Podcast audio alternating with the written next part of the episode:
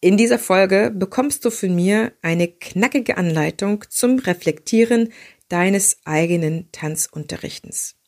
Ich habe im Sommer 2021 eine Umfrage in meiner Instagram Story gemacht, was die Kollegen am meisten interessiert oder ja, wie zufrieden sie auch mit ihrem Tanzunterricht sind.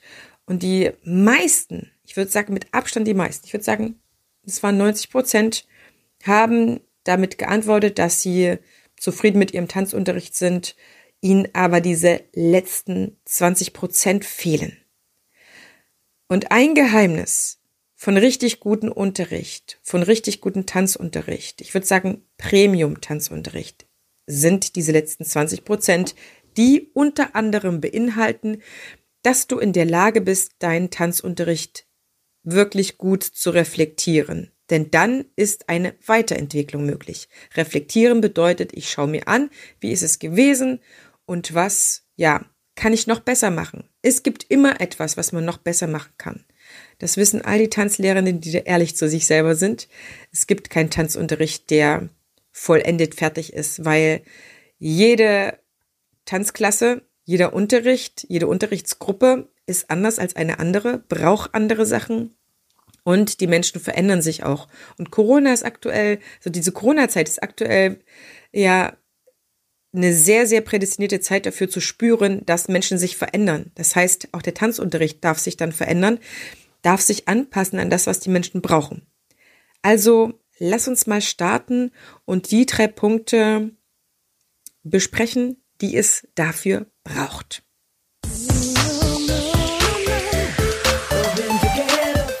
Ich begrüße dich ganz herzlich hier im Tanzfunk, dem Nummer 1 Podcast für dein Dance Teachers Power Upgrade.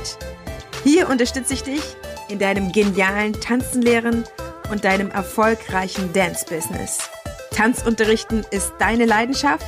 Dann zieh dir jetzt dein Upgrade für Premium Tanzangebote und empathisches Dance Selling. Let's get started!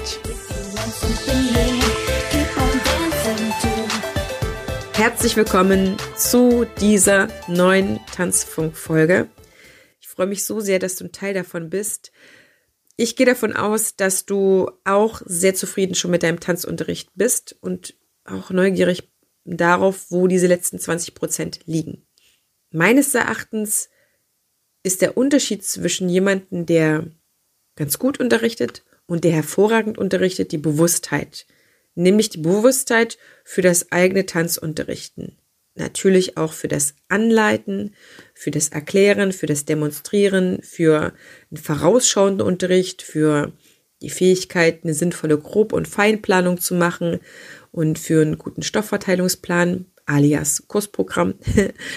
Aber die Bewusstheit darüber, was man alles steuern kann, was alles in der eigenen Hand liegt beim Unterrichten, das ist der ausschlaggebende Punkt, der dann einfach die Spreu vom Weizen trennt, beziehungsweise der auch ähm, die Tanzlehrerinnen an unterschiedlichen Entwicklungsschritten sein lässt. Und heute geht es darum, wie du deinen nächsten Entwicklungsschritt einleitest. Und das mit einer strukturierten Reflexion. Und ich kann dir sagen, wenn du das anfängst, wenn du diese drei Punkte anfängst zu machen, das weiß ich aus Erfahrung mit Tanzlehrern, mit mir schon im Rahmen des Dance Class Creators zusammen arbeiten.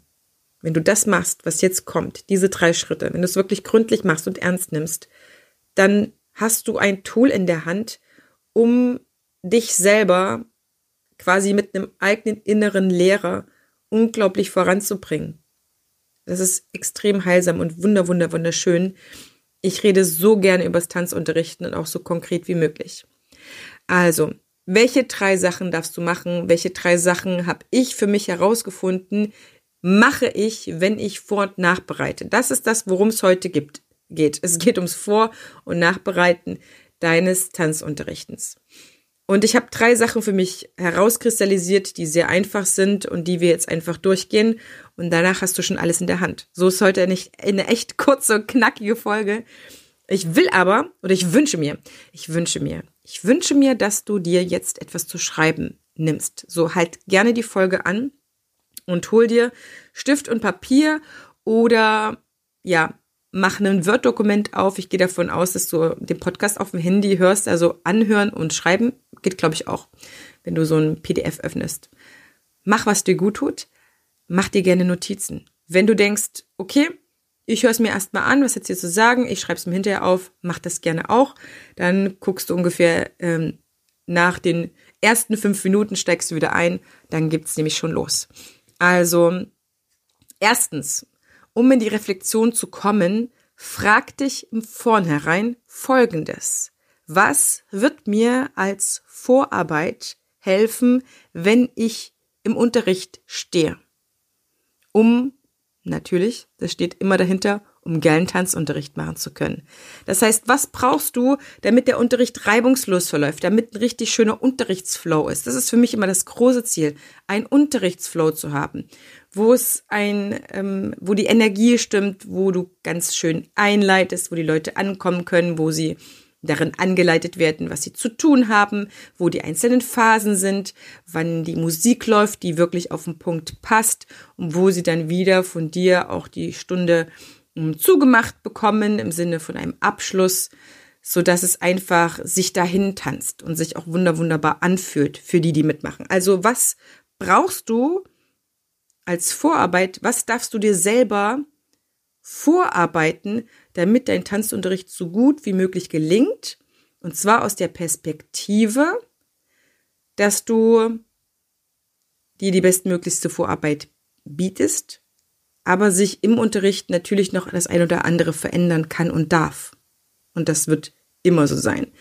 Ja, also ich habe, ähm, du kannst gerne noch mal in eine der letzten Folgen reinhören. Gibt es eine ganz schöne Folge zur Flexibilität. Das ist das A und O, dass du in der Lage bist, natürlich flexibel zu sein, flexibel auf die Schüler eingehen zu können. Das macht einfach auch ja einen gewissen Tanzflow auf jeden Fall mit aus. Was können das für Dinge sein, die du vorab vorbereiten kannst. Ich nenne dir nur mal ein paar, um damit du ein Gefühl bekommst, ähm, was du eigentlich alles machst. Die, die meisten Tanzlehrenden sind sich noch nicht mal im Klaren, was sie alles echt an Vorarbeit leisten, damit der Unterricht dann stattfinden kann. So, das ist nicht einfach nur, ich klicke mal das Kursprogramm äh, auf und gucke mal hier Woche 13, ähm, Stunde so und so, ah, da kommt das und das und das dran und das habe ich zu wiederholen, sondern richtig, richtig guter Tanzunterricht hat noch ein paar mehr Vorbereitungen. Und das äh, schauen wir uns an, darfst du dir bewusst machen und vielleicht auch im Kopf einfach so schon mal ein Häkchen machen, ja. Und natürlich ist es ähm, unterschiedlich, was man für die einzelnen Tanzformen oder Unterrichts, ähm, Unterrichtskurse vorbereiten kann, darf, soll, muss. Also was könnte das sein, was du dir in Vorarbeit ähm, zur Verfügung stellen kannst, damit du dann während des Kurses gut unterrichten kannst. Das können zum Beispiel Playlisten sein, die du dir vorbereitest oder dass du Choreo, Choreos kreierst oder Bewegungsabfolgen dir notierst oder vielleicht auch einen Chef nach der nächsten Figur fragst, ja, dass er dir ein Video zuschickt oder Chefin, dass du Fragen, die du dir vielleicht aus dem Vorkurs notiert hast, die Tanzschüler hatten, ähm, rausgesucht hast, erarbeitet hast. Ja, wenn zum Beispiel nicht klar war, wann jetzt das nächste Event ist, nächste Tanzparty, was auch immer, dass du dann das rausgesucht hast und mit dieser Info parat stehst. Vielleicht, ähm, ja, ist es aber auch ein Flyer rauszusuchen, den für die nächste Stunde mitzunehmen. Oder du aktualisierst deine Teilnehmerliste, wenn du gerade noch offline arbeitest mit richtigen Papier und Stiften, dass du am PC einfach die neuen Kunden einpflegst und die zur, nach der Probestunde nicht geblieben sind, wieder raussortierst, dass du einfach ja eine aktuelle Teilnehmerliste hast. Es können aber auch ähm, Vorankündigungen sein, die du schon formuliert haben kannst oder die du vielleicht schon vor der Kursstunde in die Nimbus Cloud, wenn du die zum Beispiel nutzt, eingetragen hast oder als E-Mail rumgeschickt hast. Was könnte das noch sein? Dass du vor dem Auftritt die Kostüme besorgt hast, die sind angepasst, die sind genäht, die sind mitgebracht, damit die Tanzschüler die anziehen können und ausprobieren können, wie das Tanzen damit sich anfühlt. Oder du hast äh, für eine Vorankündigung Handzettel dabei, etc. pp. Also es können sehr viele Sachen sein, weil das Tanzunterrichten nicht nur ein Beibringen von bestimmten Bewegungen oder Folgen ist, sondern weil da einfach sehr viel dranhängt, damit auch ja die Schüler informiert sind, damit die ein gutes Gefühl haben und damit die sich auch ein bisschen ge gekümmert fühlen, sag ich mal so. Ja, das ist Punkt eins. Das frag dich im Vornherein und tue das. Ja, also natürlich fragst du dich nur, dich nur das, was kannst du im Vornherein vorbereiten, sondern du bereitest das dann auch vor. Zweitens, frag dich während des Unterrichtens, also während du unterrichtest, diesen einzelnen Kurs. Frag dich, an welcher Stelle weiche ich gerade im Unterrichtsverlauf von meiner Stundenplanung ab? Das ist eine sehr, sehr wichtige Frage. Ich sag's dir nochmal.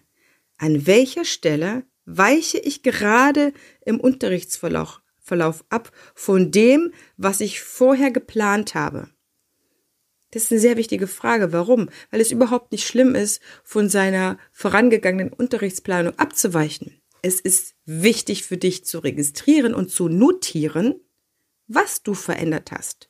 Wenn du dir, keine Ahnung, im Kindertanz drei Erwärmungstänze vorgenommen hast und du merkst aus dem Gefühl heraus, den Kindern reichen schon zwei Tänze, dann notiere dir deine Abweichung, damit du nicht im schlimmsten Fall, sage ich mal so, in der nächsten Woche, wo du ähm, diesen einen Tanz vielleicht äh, pausiert oder vielleicht auch innerlich schon abgesägt hast, hast gesagt, okay, die haben jetzt schon sechsmal getanzt, ein siebtes Mal braucht man nicht, ab nächste Woche brauche ich den gar nicht mehr.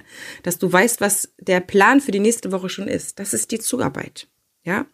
Also die Abweichung zu notieren. Nicht das Abweichen ist schlimm oder schwierig oder was auch immer. Das ist völlig in Ordnung, sondern das, wo du abweichst ist wichtig. Oder wenn du dir jetzt ein neues Lied ad hoc rausgesucht hast, dass das vielleicht im besten Falle in der Nachbereitung dann in deiner Playlist landet, damit du nicht immer wieder suchen musst. Weil das stört auch einen Tanzflow, wenn du nicht die Musik parat hast, die du gerade brauchst, oder wenn du auch die falsche Musik parat hast. Im Sinne von hat nicht die Taktung, hat nicht den Takt, hat nicht die, das Tempo. Ja, das können ja alles solche Sachen sein. Das ist Schritt zwei. Jetzt kommen wir schon zu Schritt drei. Drittens, Frag dich im Nachgang, an welcher Stelle hat es im Unterricht etwas gehakt? Oder hätte ich noch besser machen können, wenn ich noch dies und jenes vorbereitet hätte? Zum Beispiel bist du ausgewichen auf ein anderes Lied. Oder hast gemerkt, die Choreografie ist denen zu schwierig, ich wandle die ein bisschen ab. Das heißt, du hast im Unterricht notiert oder kurz danach was du verändert hast. Du hast ein kurzes Video gemacht, um dann damit natürlich ähm, eine neue Choreo zu kreieren. Ist nur ein Beispiel, ja, damit du so ein bisschen verstehst, was ich meine. Ich habe am Anfang vom Podcast ähm, nicht so sehr konkret gearbeitet mit Beispielen und das mache ich jetzt, weil ich merke, dass die Resonanz in, enorm ist auf die Folgen und dass man damit echt was dann anfangen kann. Ja, ich möchte dir hier helfen. Es ist mir echt ein unglaubliches Vergnügen, mit den einzelnen Podcast-Folgen zu unterstützen. Du kannst dich weiter fragen im Nachgang, was darf ich zum nächsten Mal nicht vergessen, mitzubringen, vorzubereiten etc. Beziehungsweise, woran muss ich unbedingt denken, was die Schüler brauchen. So, das können Sachen sein, die du auch im Vornherein dann einfach ähm, vorbereitest. So, dass Vornherein und Nachhinein, das können manchmal sehr ähnliche Sachen sein. Ja, aber im Nachgang einfach drüber nachzudenken, festzustellen und zu notieren, mm, ist schon die Hälfte der Arbeit. Für die Vorarbeit zum Beispiel. Du kannst dich auch fragen, was darf ich vorbereiten, um meinen Tanzschülern noch besser helfen zu können? Ähm, kann das eine einfache Folge sein oder eine einfache Choreografie? Oder kann das ähm, in, in eine Vorübung sein, wo du merkst, so Mist, jetzt ist mir nicht eingefallen, wie ich dir noch besser helfen kann. Einfach nochmal nachzuschlagen, nachzufragen oder zu merken, eine Figur ist meiner Gruppe zu leicht, beziehungsweise ein Paar von meiner Gruppe ist diese Figur zu leicht. Dann einfach nochmal einen Kollegen anzuschreiben, hast du nochmal von, von diesem, von dieser Folge, von dieser Figur nochmal was Schweres oder was würdest du machen, wenn deine Gruppe diese und jede Figur kann und du ein Paar hast, denen es zu leicht ist? Ja, auch das kann eine Art Nachbereitung sein, dass du dich mit dem Kollegen berätst. Denn du musst dich alles wissen. Das Wichtigste ist, dass man weiß, wo es steht oder wie man fragen kann. Und das sind diese drei Sachen, die du für deine Reflexion brauchst. Ich würde jetzt mal sagen, grob diese drei Sachen. Ja, und damit arbeitest du schon sensationell, wenn du das umsetzt und dir die Zeit dafür nimmst. Das ist der nächste Punkt. Vor- und Nachbereitung braucht Zeit. So, wenn du einen Job hast, der ähm, schlecht bezahlt ist, hat man ganz oft keinen Bock, diese Vor- und Nachbereitung zu machen. Das heißt, dein Commitment steigt natürlich mit, ähm, mit dem, was du vielleicht bezahlt bekommst oder wie leidenschaftlich du natürlich auch dabei bist. Aber es braucht auf jeden Fall Vor- und Nachbereitungszeit. Inwieweit du die von Woche zu Woche machen möchtest oder einmal im Monat, das ist natürlich auch eine Sache von der Routine, von der Erfahrung, von dem Eingespieltsein mit der Gruppe. Das ist ganz klar. Ich mache ungefähr alle 14 Tage meine Vorbereitung. So, damit kann ich ganz gut leben. Und klar, ab und zu ist es auch mal von Woche zu Woche. Ähm, Gerade fange ich einen neuen Tanzkurs an und ich weiß noch nicht, wie der sich entwickeln wird. Also justiere ich da von Woche zu Woche nach. So, und gerade wenn ich mich im Nachgang frage, was kann ich noch vorbereiten, was ist vielleicht offen geblieben, dann kann das auch sein, dass, dass ich gar nicht mehr merke, was die Nachbereitung ist. So, da bin ich ganz ehrlich mit dir. Ja, ich versuche da einer großen Bewusstheit zu sein, aber manchmal macht man es so nebenbei noch. Und eine Sache mache ich auch sehr, sehr gerne. Dinge, die unter einer Minute brauchen. Jetzt ähm, zum Beispiel hatten wir den Fall, ich habe ähm, eine Kindergruppe ist größer geworden und wir hatten nur eine bestimmte Anzahl von Matten, die da nicht mehr gereicht hat für diese Kinder. Einfach ähm, rauszusuchen, weil die Matten hat ausgerechnet ich auch mit in die Tanzschule gebracht. Die hatte mein Chef übernommen von mir damals. Also wusste ich noch, was das für Matten sind. Einfach mal raus, rauszusuchen, mal nett zu sein, rauszusuchen, was sind das für Matten und zu sagen, wir brauchen die und die Matten. Und das sofort an die Geschäftsleitung ähm, oder an die Assistenz der Geschäftsleitung zurückzumelden. So, das war echt im Handumdrehen habe ich das gemacht. Das ist auch Nachbereitung, denn mein Chef ist ein toller Chef. Ähm, beim nächsten Mal vorweg standen diese Matten da. Das war sensationell. Ja, feiere ich immer noch. Finde ich total geil. Das ist eine Form der Vorbereitung auf den nächsten Kurs. Beziehungsweise die Vorbereitung, dass die Matten da standen, hat mein Chef gemacht und ich habe die Nachbereitung gut gemacht, indem ich diese Info weitergegeben habe. Viele Nachbereitung liegt daran, Informationen weiterzugeben. Es ist unglaublich, was man da einfach wettmachen kann, was man da einfach richtig gut machen kann, ja? Oder wenn man es nicht macht, dass es dann schlecht wird, ja? Aber wir reden ja nur über die guten Sachen und worin ich dich bestärken möchte. So, was ist mein Tipp für dich zusammenfassend, damit du diese drei Sachen richtig gut machen kannst? Heißt, führe ein Kursbuch. Was ist ein Kursbuch? Ein Kursbuch, kann ich dir sagen, ähm, kommt ursprünglich aus den ja, normalen Schulen, meistens ähm, schon ab Klasse 1. Das ist dann das Klassenbuch. Ein Kursbuch hast du dann, wenn du Oberstufe bist und nur noch Kurse machst als Lehrer dann kommt dann dein Mathe-Grundkurs, was auch immer. Dann gibt es keine Klassen mehr, sodass die Klasse dann nicht mehr das Buch mit sich rumträgt, äh, wo der Stundenplan notiert ist, wer da war, was es für Hausaufgaben war, gab, wann Tests geschrieben werden und wer wie mündlich, wie schriftlich mitgearbeitet hat. Also hm, bei manchen Klassenbüchern ist noch das Notenbuch mit drin und bei Kursbüchern kommt es dann ähm, getrennt oft. Also da steht alles betreffend des Unterrichtes drin nicht deine ähm, Unterrichtsplanung im Sinne von Step by Step, wie führst du sie an welches Thema auch immer heran.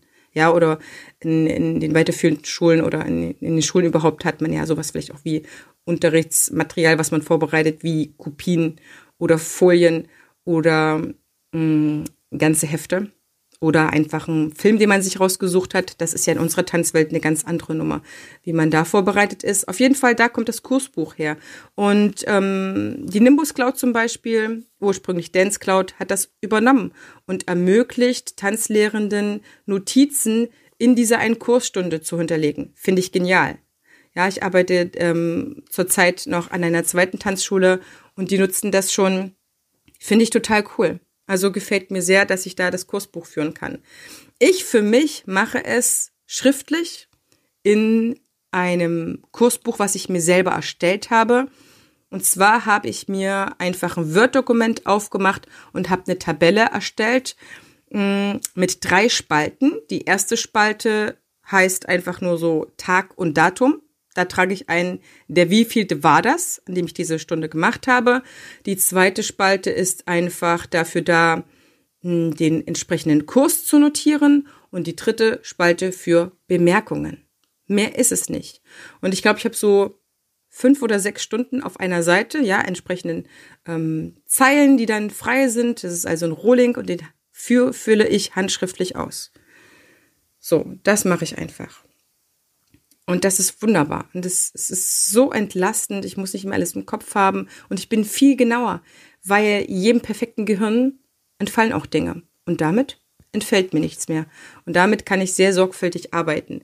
Dort schreibe ich auch zum Beispiel rein, wenn ich im Unterricht ad hoc eine Unterrichtsfolge ähm, oder eine Ballettfolge oder die Choreografie ein bisschen verändert habe. Wo ich gemerkt habe, okay, das liegt jetzt den Kids ein bisschen leichter, ein bisschen einfacher, um das dann einfach zu notieren.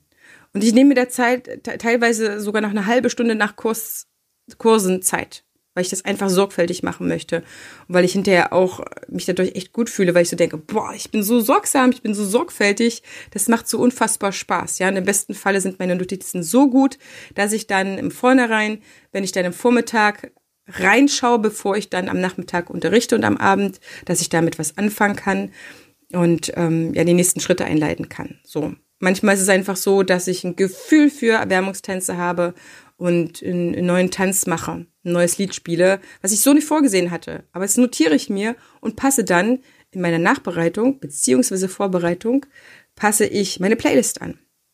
So funktioniert das. Und dann bist du auf der Überholspur, weil du aufgrund dieser Sorgsamkeit einfach sehr konsistenten Unterricht ablieferst mit einer geilen Qualität. Ich bin so gespannt, ähm, wie sich das für dich entwickelt. Schreib mir das gerne mal entweder als E-Mail oder als PN auf Instagram oder Facebook. Da wäre ich super, super gespannt, wie das für dich äh, einen Effekt hat von deiner Unterrichtsqualität. Das war's auch schon. Wir sind schon am Ende der Folge angekommen. Ich habe mich wahnsinnig gefreut, dass du Teil dieser Folge warst, mir zugehört hast, dir vielleicht auch Notizen gemacht hast. Und wenn du denkst, diese Folge interessiert vielleicht auch den einen oder anderen Kollegen oder gerade jungen Kollegen, dann freue ich mich wahnsinnig, wenn du denen diese Folge teilst, weil dafür ist der Podcast da, zu unterstützen und auch Wissen mh, hm, bereitzustellen, was man vielleicht sich über Jahre erst erarbeitet hat oder wo man einfach nur ein bisschen Glück hatte mit dem Ausbilder und andere haben das vielleicht nicht.